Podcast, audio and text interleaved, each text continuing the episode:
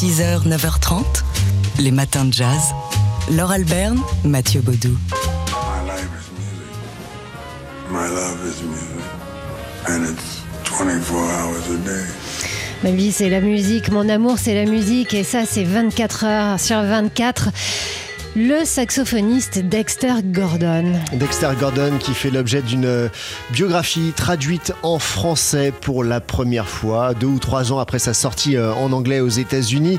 Dexter Gordon Sophisticated Giant, euh, paru aux éditions euh, par Maxine Gordon, c'est-à-dire la dernière épouse du saxophoniste. Alors, elle l'a connue, Maxine Gordon, dans les années 70. Elle était manager. Elle s'est occupée de sa carrière. Ils ont eu des rapports professionnels, puis euh, amicaux et enfin amoureux. Elle a partagé sa vie donc euh, sur les, dernières années.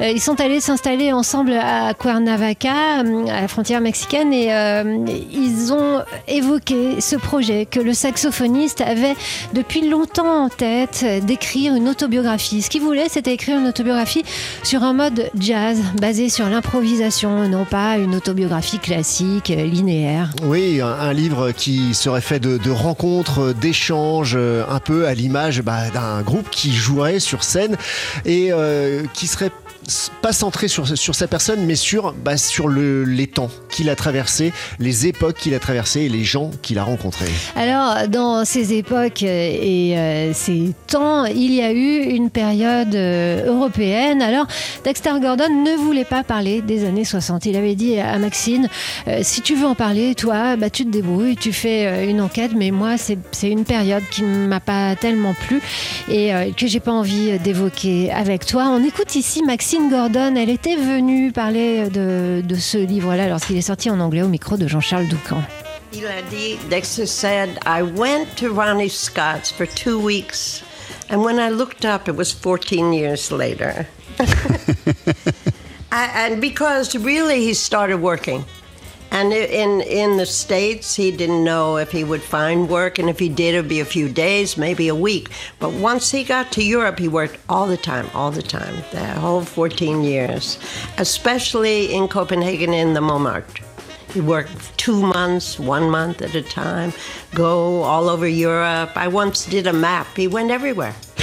Voilà, donc Maxine Gordon qui explique que Dexter est venu pour travailler deux semaines au Ronnie Scott à Londres. En fait, il est resté plusieurs années en Europe. Oui, 14 ans. Quand il s'est retourné, ça faisait 14 ans qu'il était en, en Europe. Il- à la différence des États-Unis où il ne savait pas combien de temps il, il jouait, il était engagé. Là, en Europe, il travaillait tout le temps et spécialement au euh, Jazzhus euh, Montmartre de, de Copenhague où il a passé euh, pas, mal, pas mal de temps. Il est revenu en fait d'Europe ensuite aux États-Unis seulement en 1976. Voilà, deux, et puis il y a eu toute l'aventure aussi euh, autour de minuit, lorsqu'il est devenu le héros d'un film de Bertrand Tavernier. Enfin voilà, toute la vie de Dexter Gordon reconstituée comme un puzzle avec beaucoup de sensibilité, beaucoup de d'empathie, Et aussi de pudeur et une vraie plume. C'est vraiment un beau livre. Ça faisait longtemps qu'on attendait la traduction euh, en français de cet ouvrage. Elle est faite par Philippe Cara, euh, ouvrage donc de Maxine Gordon, Dexter Gordon, Sophisticated Giant, un ouvrage paru aux éditions L'Encalan.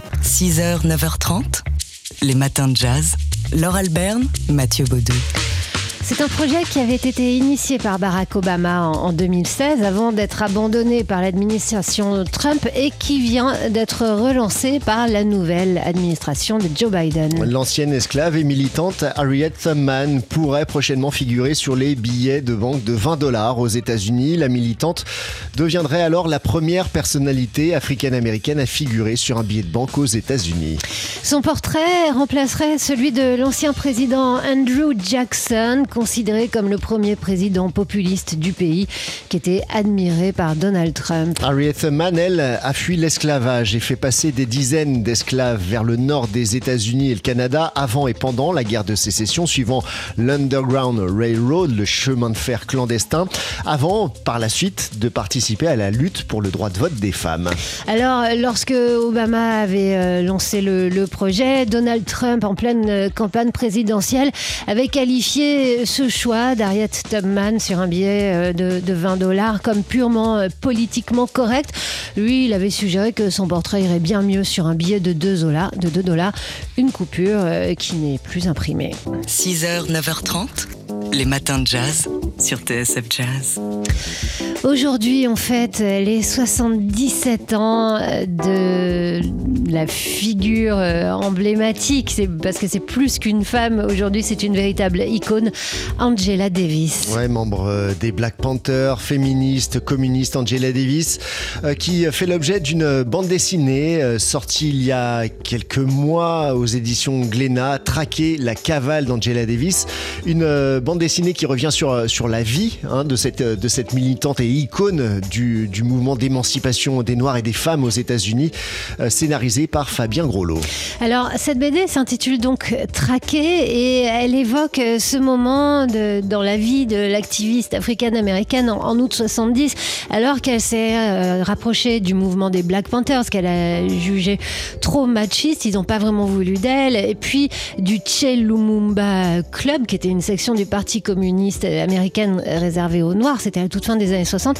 Donc Angela Davis a, participé euh, de près, de loin, on ne sait pas trop, à une prise d'otage. Bref, elle a été euh, poursuivie puis emprisonnée. On, connaît la suite, euh, tout, toute la solidarité et l'implication de, voix fortes africaines-américaines pour obtenir sa libération. Et pas que, même au niveau international, ça a été une véritable icône. Exactement, c'est d'ailleurs ce qui lui a donné son statut d'icône. Et Fabien Grolot, le scénariste de cette BD, a toujours entendu parler d'Angela Davis depuis l'enfance et ce, dans une chanson, rappelez-vous, de Pierre Perret qui s'intitulait euh, Lily et qui parlait d'une histoire de loup. On écoute Fabien Groslo. Ensemble, on a moins peur des loups qui guettent le trappeur. C'est aussi pour ça que moi la BD euh, m'intéressait et je me sentais légitime. C'est que c'est pas uniquement euh, la vie d'Angela, c'est aussi la vie de ces hommes blancs qui bah, qui veulent absolument traquer et mettre à balle tous les, embryons de mouvements sociaux qui permettront au peuple noir de se libérer, quoi je trouvais que c'était intéressant ce départ, là, donc la traque d'Angela Davis dans les années 70 et son procès, comme presque le point de départ de, tout son engagement qui va suivre jusqu'à aujourd'hui. Donc, euh, elle le dit elle-même hein, que c'est un moment clé de sa vie, et puis c'est un moment où, bah, il y a une forte mobilisation autour d'elle. Je pense à, Aretha Franklin qui a, qui, beaucoup fait pour elle. Il y a eu des chansons autour de, de son emprisonnement. Il y a eu tout un mouvement comme ça populaire et ça a vraiment euh, décidé de sa carrière future. Donc c'est vraiment un moment clé, je pense. Fabien Groslo, au micro de Marjorie Lemeur. Fabien Groslo, qui est donc le scénariste avec Nicolas Pitts au dessin de cette BD parue chez Glénat, Traquer la cavale d'Angela Davis. Angela Davis qui fête donc ses 77 ans aujourd'hui. Et s'il y a un livre qui peut vous intéresser sur Angela Davis, c'est sans doute son livre intitulé Blues et féminisme noir, Ma Rainey, Bessie Smith et Billie Holiday, paru euh, aux éditions Libertalia. Les matins de jazz.